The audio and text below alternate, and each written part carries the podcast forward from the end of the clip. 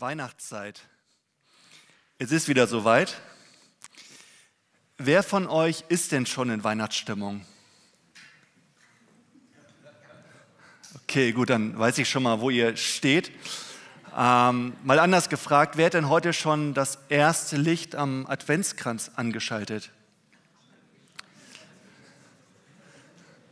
Es gibt ja auch diese elektrischen, ne, wisst ihr, angeschaltet. Ähm, wer hat vor zwei Tagen schon das erste Türchen im Adventskalender aufgemacht? Okay.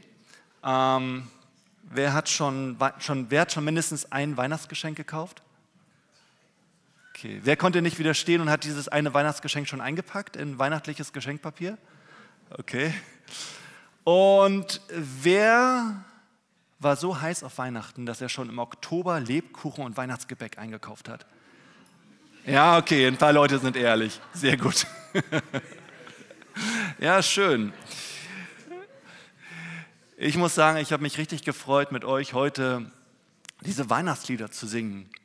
Denn da kommt bei mir diese Weihnachtsstimmung auf und diese Stimmung, die da aufkommt, die will uns darauf hinweisen, dass da wieder etwas, etwas ganz Großes auf uns wartet, dass da jemand, jemand Großes auf uns wartet dass Jesus geboren wurde, dass wir seine Geburt feiern, dass Gott Mensch geworden ist. Darum geht es und ich wünsche mir für euch wirklich, dass in dieser Weihnachtszeit für euch Jesus im Mittelpunkt stehen kann. Das wäre doch toll. Es kamen in den Liedern schon so einige Themen vor, über die ich heute in meiner Predigt auch reden möchte. Es ging um die Nacht, es ging um das Licht, es ging darum, dass Gott Mensch geworden ist. Und vielleicht ähm, habt ihr auch schon im Fernsehen oder auf YouTube oder wo auch immer auch schon so eine Weihnachtswerbung gesehen.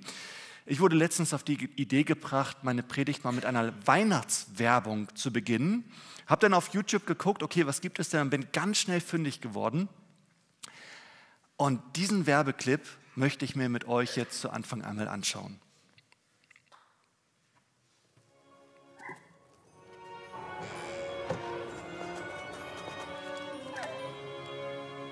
There's a light shining bright on a deep winter night. So if accidents happen, then all that matters is knowing that somebody's close.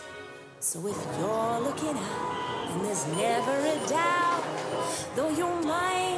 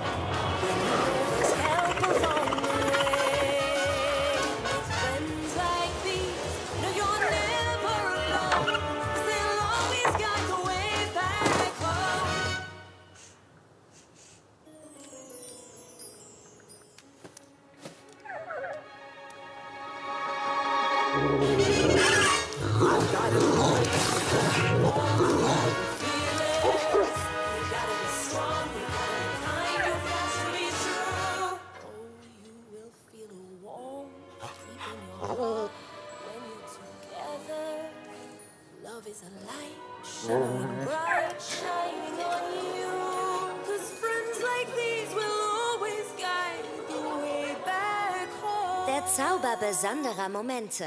Magische Weihnachtszeit. Schön, oder? Ähm, ich ich habe dann so unter die, auf die, in die Kommentare unter dem Video geschaut bei YouTube und Leute haben reihenweise geschrieben, oh, ich musste weinen, ich hatte Tränen in den Augen. Und mir stehen auch die Tränen in den Augen, wenn ich, wenn ich diesen Werbeclip sehe. Warum eigentlich? Warum berührt mich diese Geschichte so? Es geht ja um diesen Waschbären, der in dieser Welt lebt, in irgendeiner Stadt und irgendwie fehl am Platz ist. Ne, am Anfang, der wühlt da in einer Mülltonne nach was zu fressen und dann wird er fast vom Fahrrad überfahren. Und, und dieser Wein, Waschbär ist aber total liebenswürdig und hat ganz viel Gutes im Sinn und rettet dann diesen, diesen, diesen Hund und nimmt alle Anstrengungen an, in Kauf, um diesen Hund zur Familie zu bringen, um für diesen kleinen Jungen die Weihnachtsfreude zu retten, um ihm das Weihnachtsfest zu retten. Und am Ende wird er dann irgendwie doch wieder rausgejagt und betrachtet dann von außen alles, wie die Familie Weihnachten feiert und er darf irgendwie draußen sitzen unter seinem Baum. Die Geschichte erinnert mich an, an die Weihnachtsgeschichte, an Gottes Geschichte mit uns. Jesus ist auch in diese Welt gekommen und, und Jesus ja, war irgendwie auch nicht so richtig willkommen. Wir lesen da in Matthäus 2, dass Jesus geboren wird und dass das Erste, was der amtierende König machen will, ist ihn umbringen. Der möchte Jesus umbringen. Und seine Eltern müssen mit Jesus fliehen nach Ägypten und sind dann erstmal eine Zeit lang weg. Oder wir lesen in Johannes 1, Vers 11, lesen wir, Jesus kam in sein Eigentum, doch die Seinen nahmen ihn nicht auf. Oder in der Weihnachtsgeschichte in Lukas 2, Maria gebar ihren ersten Sohn und wickelte ihn in Windeln und legte ihn in eine Krippe, denn sie hatten sonst keinen Raum in der Herberge. Da war kein Raum frei für den Sohn Gottes. Und ich denke manchmal auch so ein bisschen an mich. Wie geht es mir denn in der Weihnachtszeit? Habe ich denn Raum in meiner Wohnung, in meinem Haus für Jesus? Habe ich Raum in meinem Herzen? Oder geht es mir um andere Dinge? Und vielleicht geht es dir ja genauso. Vielleicht sagst du ja auch, ähm, da wird so viel von, von der Weihnachtsfreude gesprochen oder, oder von der kindlichen Freude, aber ich spüre im Moment von dieser Freude noch gar nichts. Oder du erinnerst dich an diese Weihnachtsgeschichte, wie, wie, die, wie die Engel den Hirten erscheinen und sagen, Friede den Menschen seines Wohlgefallens. Und du sagst, oh, in meinem Herzen ist aber noch gar kein Friede, da ist so viel Unruhe. Oder dir wird wieder bewusst, ja, mit Jesus hat Gott uns das größte Geschenk gemacht und du sagst dir, oh, aber dieses ganze Geschenk gekauft, das ist für mich purer Stress. Vielleicht fehlt es bei dir noch irgendwo. Wir befinden uns ja noch ganz am Anfang der Weihnachtszeit. Ich möchte heute mal über diese Weihnachtsgeschichte reden. Und uns ist, uns ist ja auch aufgefallen in, in, diesem, in diesem Clip, dass dass der, dass der Waschbär, und das hat mich wirklich berührt, dass der wirklich Anstrengungen in Kauf nimmt. Der nimmt alle Anstrengungen in Kauf, um, um die Freude dieser Familie ins Haus zu bringen. Ja, der stürzt dann, also es ist lebensbedrohlich, er klettert da irgendwie über diese Autobahn, stellt euch vor, wenn er runterfällt und überfahren wird, dann über diesen eisigen Fluss fährt er rüber und also er nimmt wirklich einiges in Kauf, um, um, um die Freude zu der Familie zu bringen. Und wie ist das bei Gott? Gott hat auch alles in Kauf genommen. Gott hat alle Anstrengungen unternommen, um, um dir zu zeigen, dass, dass es ihm wirklich um was geht an Weihnachten. Wir lesen da in Philippa 2, obwohl Jesus Gott war, bestand er nicht auf seinen göttlichen Rechten. Er verzichtete auf alles. Er nahm die niedrige, niedrige Stellung eines Dieners an und wurde als Mensch geboren und als solcher erkannt. Gott, der, der Schöpfer des Universums, derjenige, der unser unendlich großes, oder man weiß nicht, ob es unendlich groß ist, aber sehr, sehr groß, un, un, unvorstellbar großes Universum im Blick hat, der wird ein kleines Baby. Und wie ist das bei Babys? Ich habe ja gerade ein Baby bekommen, zwei Monate alt. Bei einem Baby ist das so, das liegt da und kann sich nicht vom Fleck bewegen und, und es schreit, wenn es was will. Es schreit nach der Aufmerksamkeit der Eltern. Es schreit danach, auf den Arm genommen zu werden. Es schreit danach, etwas zu essen zu bekommen. Und wenn es müde ist, schreit es auch. Wenn es Bauchschmerzen hat, schreit es. Und ich sage euch, muss ich euch nicht sagen, es ist anstrengend, das sage ich euch manchmal. Ähm, aber Jesus war ja auch so ein Baby. Gott war ein Baby und, und liegt in dieser Krippe und schreit. Es, es, es schreit nach deiner Aufmerksamkeit. Gott nimmt wirklich alle Anstrengungen in Kauf, um dir zu sagen, hey, verbring dieses Weihnachtsfest bitte mit mir. Nimm Jesus in den Mittelpunkt in diesem Weihnachtsfest. Gott hat wirklich einiges an Anstrengungen in Kauf genommen, um, um, um, um zu uns zu kommen, um uns zu zeigen, dass es ihm wirklich wichtig ist, mit uns zu leben, mit uns in Beziehung zu sein. Und ähm, ich glaube, denen, die, denen das aufgefallen ist, denen, die das gemerkt haben und darauf angesprungen sind, denen ist im wahrsten Sinne des Wortes ein Licht aufgegangen. Heike, du hast ja eben diesen Vers schon in der Einleitung ähm, zitiert, vorgelesen, weil du gesagt hast, das berührt dich so. Und dieser, du hast die zweite Hälfte, also den Vers 5 hast du vorgelesen. Ein paar Verse davor, in Vers 1 steht, das Volk, das im Finstern lebt, sieht ein großes Licht. Also denen geht im wahrsten Sinne des Wortes ein Licht auf. Und hell strahlt es über denen, die ohne Hoffnung sind. Denn uns ist ein Kind geboren, ein Sohn ist uns geschenkt, er wird die Herrschaft übernehmen. Man nennt ihn wunderbarer Ratgeber, starker Gott, ewiger Vater, Friedefürst. Also, ähm, das muss ich, glaube ich, nicht unbedingt dazu sagen. Jesus ist ja ganz anders als dieser Waschbär in dem Clip.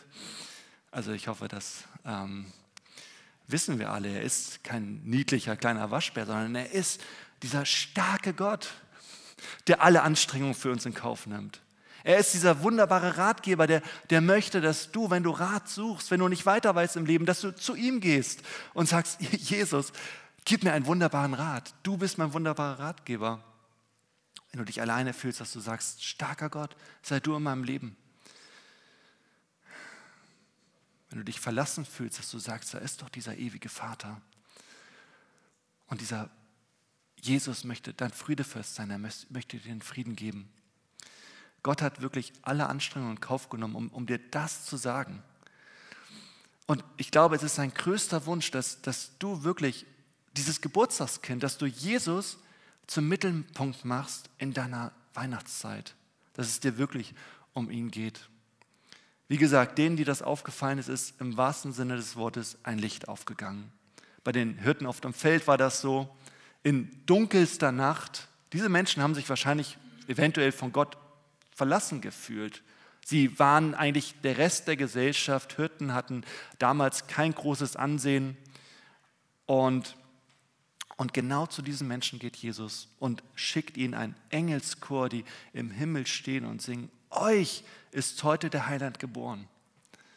Und die Hirten sind ganz baff und, und dann nehmen sie im Folgenden auch selber Anstrengungen auf sich und gehen zu diesem Stadtstall und sie finden Jesus und fallen vor ihm nieder und beten ihn an.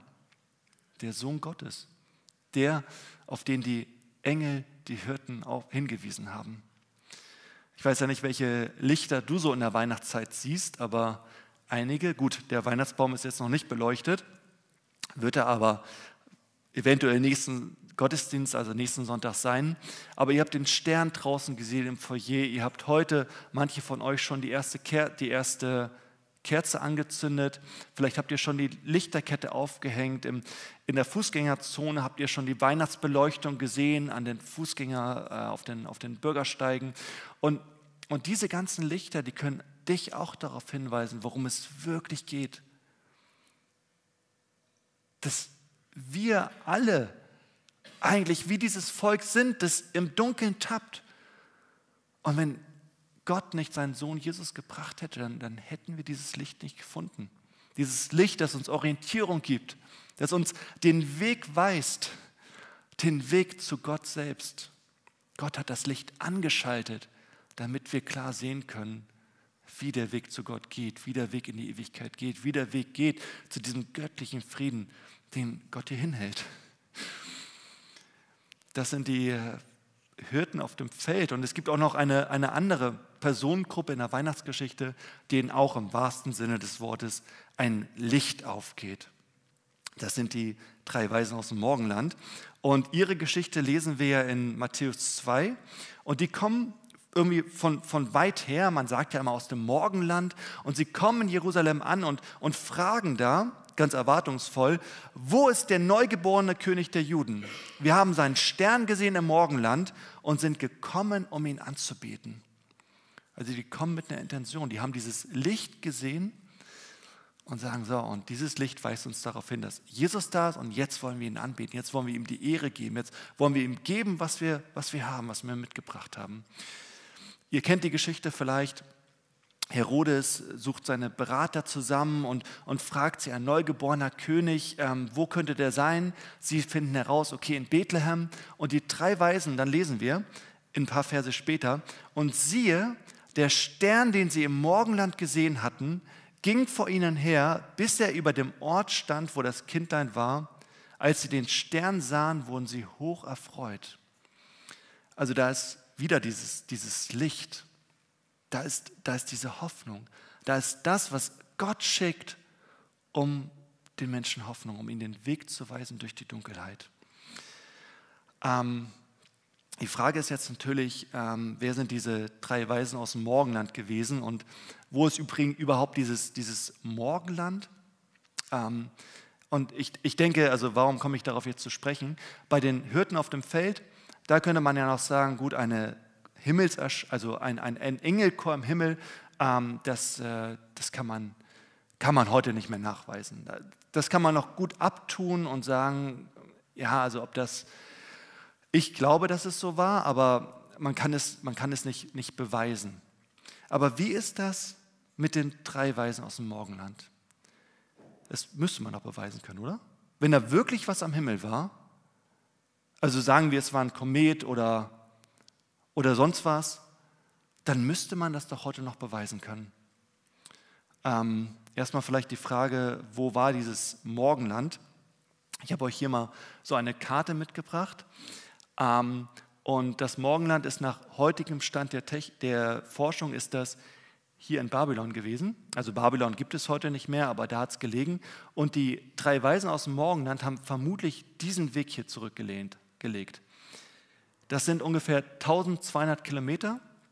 Und diesen Weg haben die drei Weisen aus dem Morgenland nicht im Flugzeug zurückgelegt, auch nicht im Auto, denn das gab es heute, früher noch nicht, sondern auf Kamelen.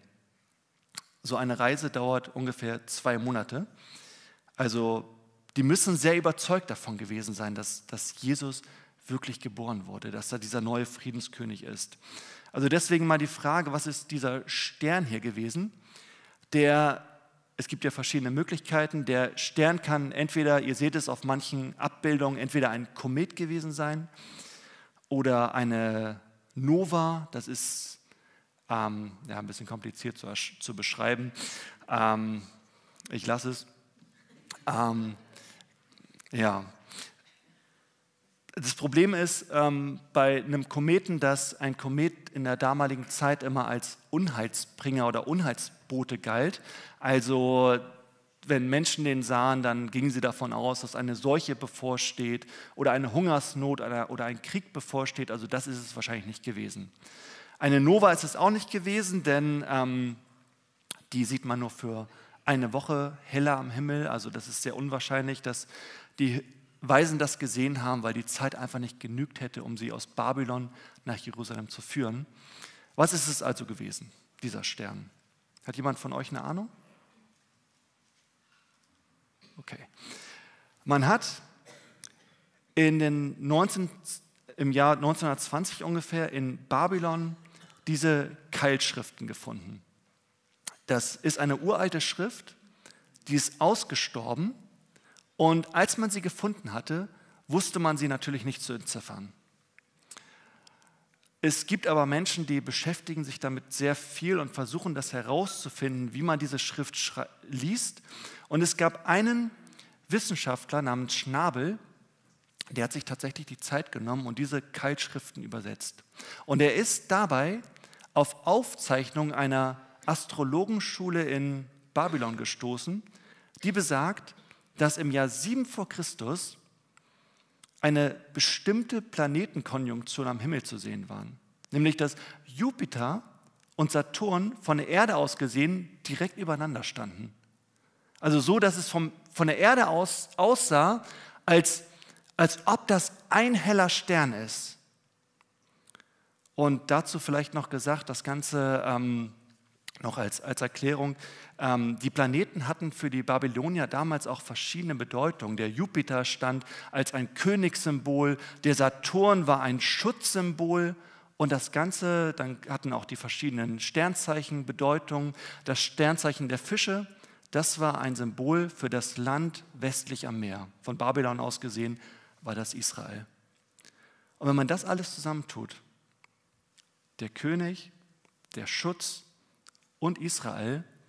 Für die Astrologenschule in Israel bedeutete das, in Israel wird ein neuer König geboren werden.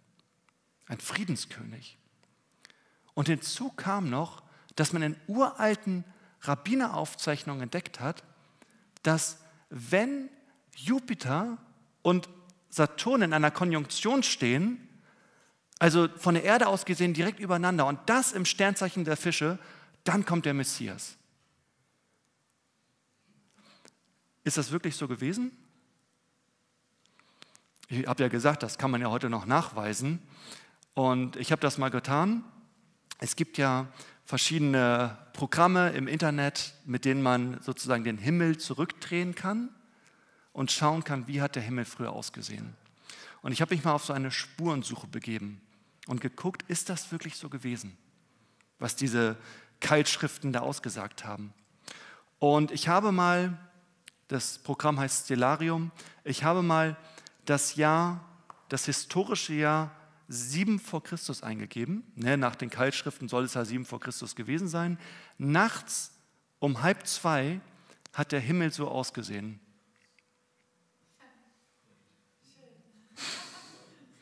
Ich zoome mal ran.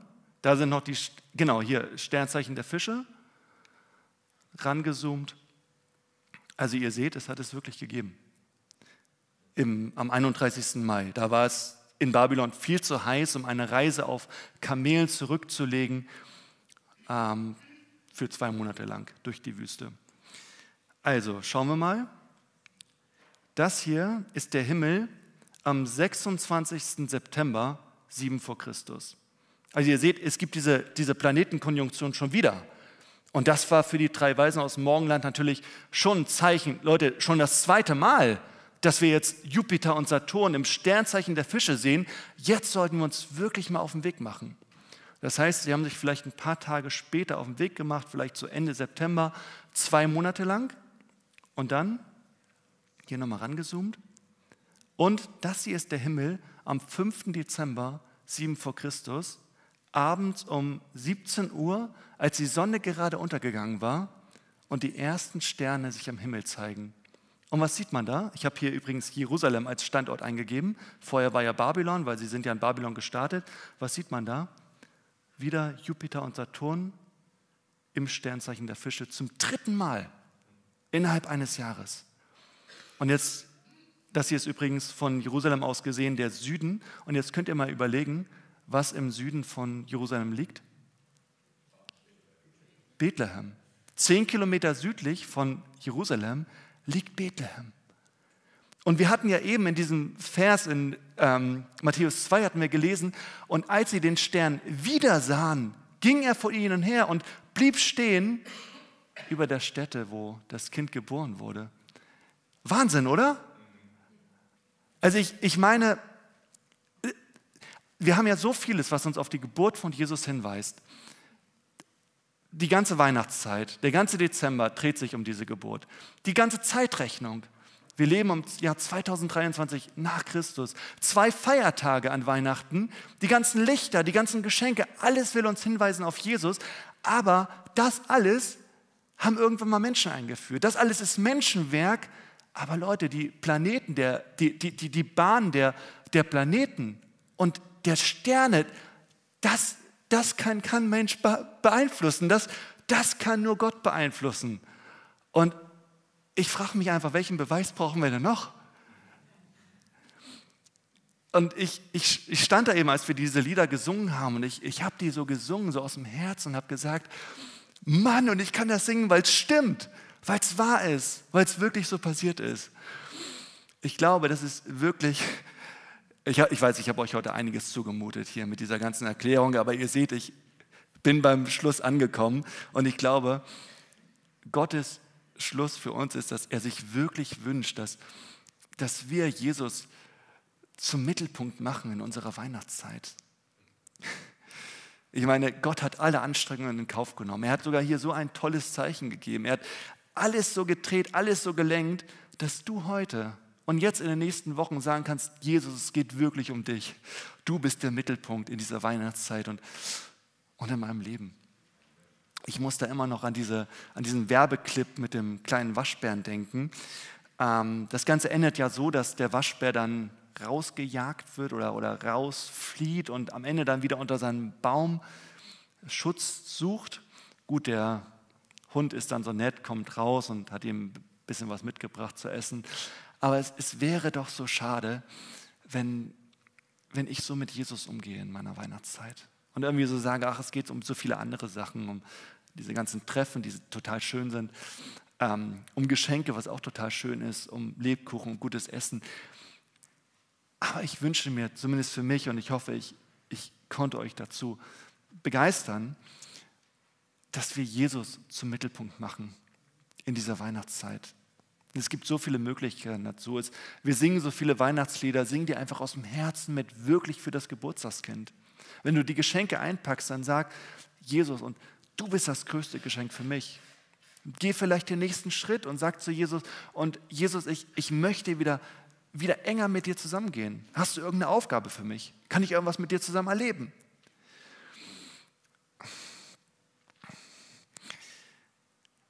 Gottes Wunsch ist, dass Jesus der Mittelpunkt ist in unserer Weihnachtszeit. Dazu lade ich euch ein. Wir wollen jetzt auch noch gleich das Abendmahl feiern und du kannst das Abendmahl heute wirklich so nehmen, dass du sagst, Jesus, sei du der Mittelpunkt in dieser Weihnachtszeit.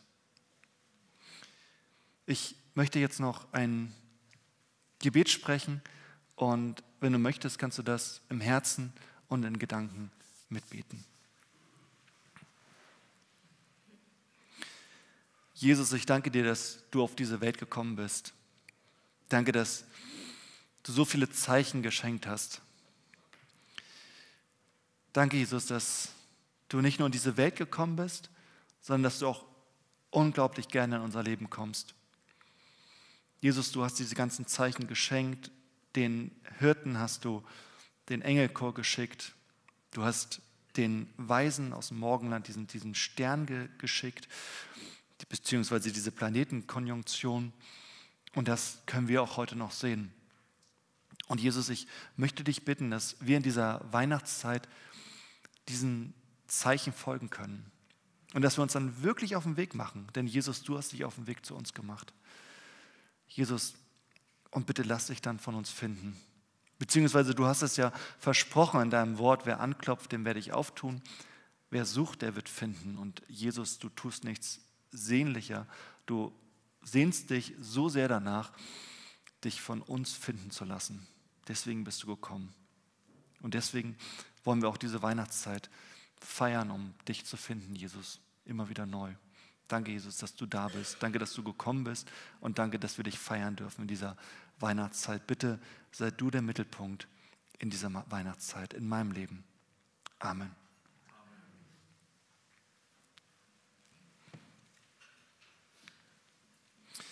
Ihr seht nochmal, ich habe das Bild nochmal leicht geändert. Nicht der Stern von Bethlehem.